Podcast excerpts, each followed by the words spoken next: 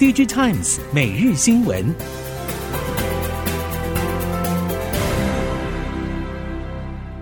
听众朋友们好，欢迎收听 DigiTimes 每日新闻，我是翁方月，现在为您提供今天的科技产业新闻重点。首先带您关心。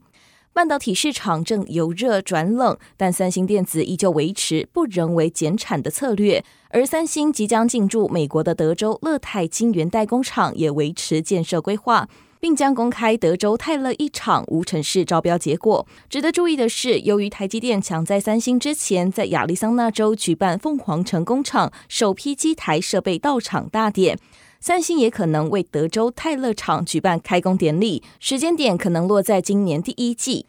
业界期待的是，待无尘室完工之后，三星德州泰勒一厂将进入实质性的工程，目标在二零二四年内稼动。不过，部分观点指出，半导体市况惨淡，三星虽然维持德州泰勒厂的建设计划，但之后可能会依订单量调整建设速度。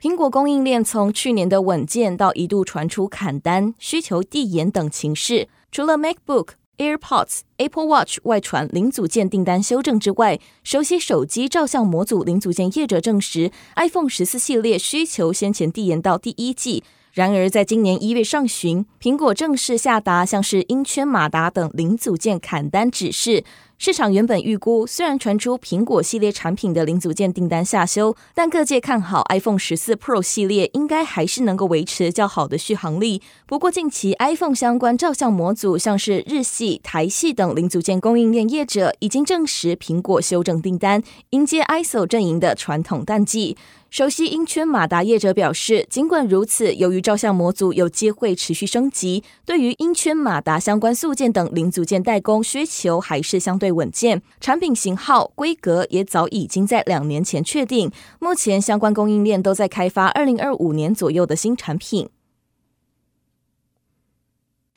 Micro LED 显示应用商机蓬勃发展，吸引全球显示器供应链争相进驻市场。随着三星电子今年扩大尺寸战线，也传出苹果计划最快二零二四年 Apple Watch 导入客制化 Micro LED 显示器。Micro LED 今年的大小尺寸新品推出动能将接连不断，市场热度攀升，推动供应链出货有望放量倍增成长。三星显示器近来采取双向布局 Micro OLED、Micro LED 技术为策略，其中 Micro OLED 试产线将在今年上半启动。近期，三星显示器也主导投资 Micro LED 新创企业。在三星 Micro LED 电视供应链中，随着友达、结盟、耐创抢得先机，三星显示器发动 Micro LED 显示器的攻势也正在加速推动中。随着半导体需求快速下跌，传出三星电子和 SK 海力士等南韩主要半导体业者，从去年末就已经开始研拟减少细晶圆采购的方案。业界担忧半导体市场的停滞将开始影响今年上游细晶圆产业的发展。业界指出，主要半导体业者考量往后市况，在今年初先行研拟减少原材料采购等相关方案。通常半导体下游产业的市况要对细晶圆业界产生影响，至少需要经过六到九个月。而这次南韩主要晶片制造业者销售正式下降的时间点在去年的第三季，可以看出对细晶圆产业的影响相较于以往更快显现。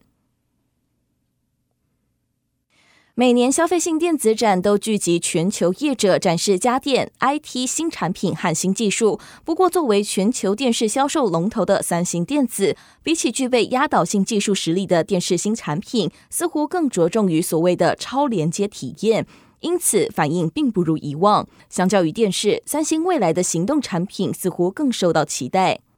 三星电子子公司三星显示器在消费性电子展中展现了亮眼的面板技术实力，最受瞩目的就是结合折叠式与侧拉式的混合 OLED 面板。这项产品对折时的外侧显示器为八寸，打开后主荧幕为十寸，并且可以由其中一边往外拉，将画面延伸到十二点四寸，锁定同时有手机与平板电脑使用需求的新世代装置市场。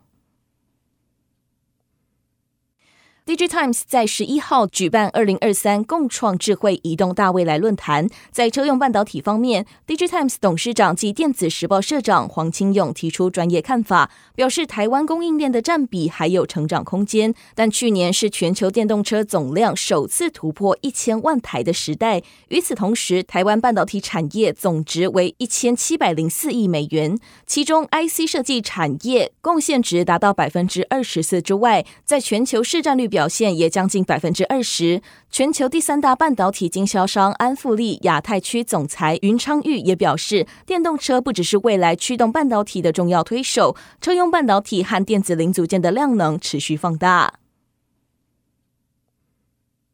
荷兰车用晶片大厂恩智浦宣布，将以自身丰富的创新应用系统解决方案组合，参与越南电动车制造商 VinFast 的新一代汽车计划初期开发工作，并在二零二三消费性电子展展会上宣布合作，以支持 VinFast 开发更加智慧且环保的联网电动车。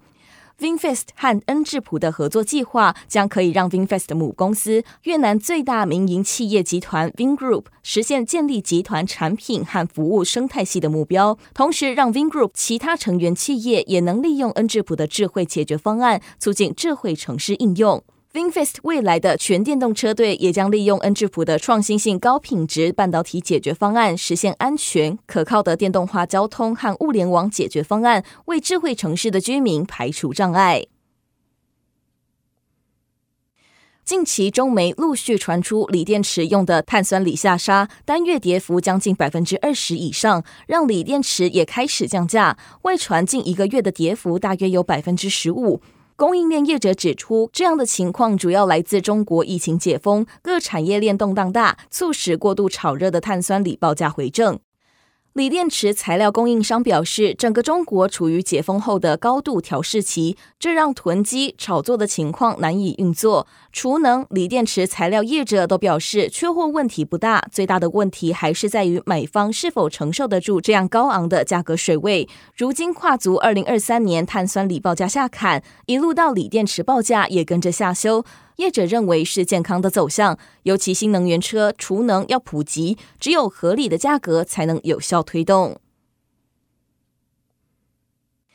中国半导体产业在美国一连串的政策打击之下，陆续失去外援和供应链伙伴。外界推测，美中科技战在半导体领域或许已经告一段落，但有专家认为，生技产业有可能是下一波美国围堵中国的重点。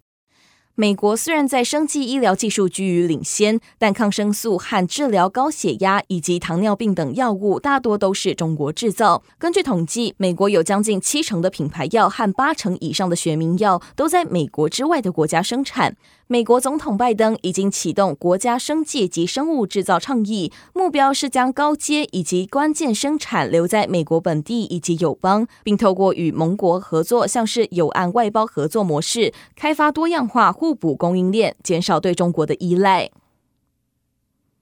以上新闻由 DigiTimes 电子时报提供，翁方月编辑播报，谢谢您的收听。